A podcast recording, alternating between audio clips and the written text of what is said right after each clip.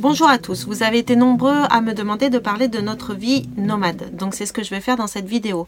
En effet, euh, la vie nomade attire de plus en plus de monde, euh, notamment à cause de cette nouvelle loi qui a été proposée pour euh, la rentrée 2022 et qui nous qui obligerait les familles, les nouvelles familles en instruction en famille à faire une demande d'autorisation au lieu de faire une déclaration. Et dans ces motifs pour euh, faire cette demande d'autorisation, il y a le fait d'être nomade. Donc ça tente euh, beaucoup d'entre vous. Et puis il y a toujours le côté un peu aventure, nouveauté, etc. Et avec cette création de nouveaux mondes vers laquelle tout le monde se tourne un petit peu. Euh, voilà, ça donne envie, ça, ça, voilà, ça donne envie, ça suscite euh, des, de l'intérêt. Alors, euh, nous, nous sommes devenus nomades tout d'abord pour se lancer dans l'habitat alternatif pour rencontrer d'autres personnes, etc. Donc c'était pas pour avoir une vie nomade au long terme, mais plutôt dans l'esprit de créer quelque chose, de découvrir d'autres façons de fonctionner. Et du coup là, on vient d'arriver, donc c'était euh, hier, non avant-hier. Ouais, nous sommes arrivés avant-hier sur un lieu qui nous accueille pour euh, l'hiver dans le sud de la France, euh, vers la Camargue.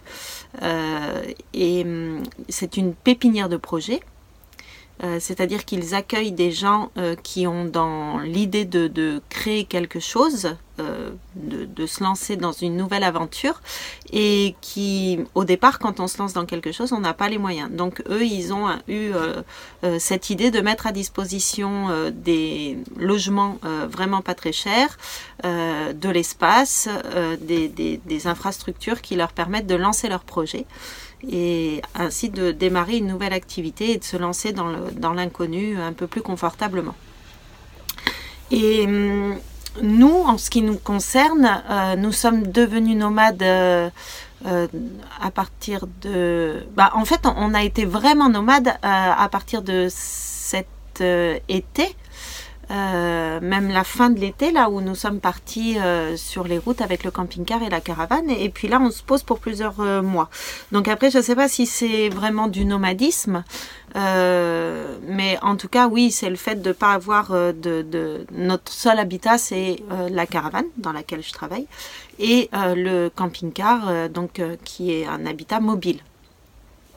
Et c'est vrai que ça nous apporte euh, une liberté qui est, vraiment chouette, puisque euh, on a envie d'aller voir les copains, ben voilà, on prend notre petite maison, on dérange personne, on a juste à se poser à côté d'eux. Euh, voilà, c'est quelque chose qui apporte beaucoup de liberté, qui bien sûr apporte une charge financière en moins, puisque nous n'avons pas de loyer. Ici, nous, nous faisons du woofing, ça s'appelle, on travaille contre le fait d'être hébergé. on partage des moments ensemble en tout cas. Voilà, donc il y a différentes euh, façons d'envisager le nomadisme. Nous, on n'avait pas envie de tout le temps bouger, de consommer beaucoup de gasoil, de passer des frontières, de voilà, c'est donc euh, après chacun voit aussi euh, ce qu'il a envie, si c'est pour le voyage, euh, si c'est pour les rencontres, si il y en a qui sont qui sont nomades sur des voiliers, voilà, il y a différentes façons de faire. En tout cas, nous c'est ça qui nous appelait en tout cas, et, et, on a fait toute la France jusque euh, comment s'appelle la Bretagne, etc.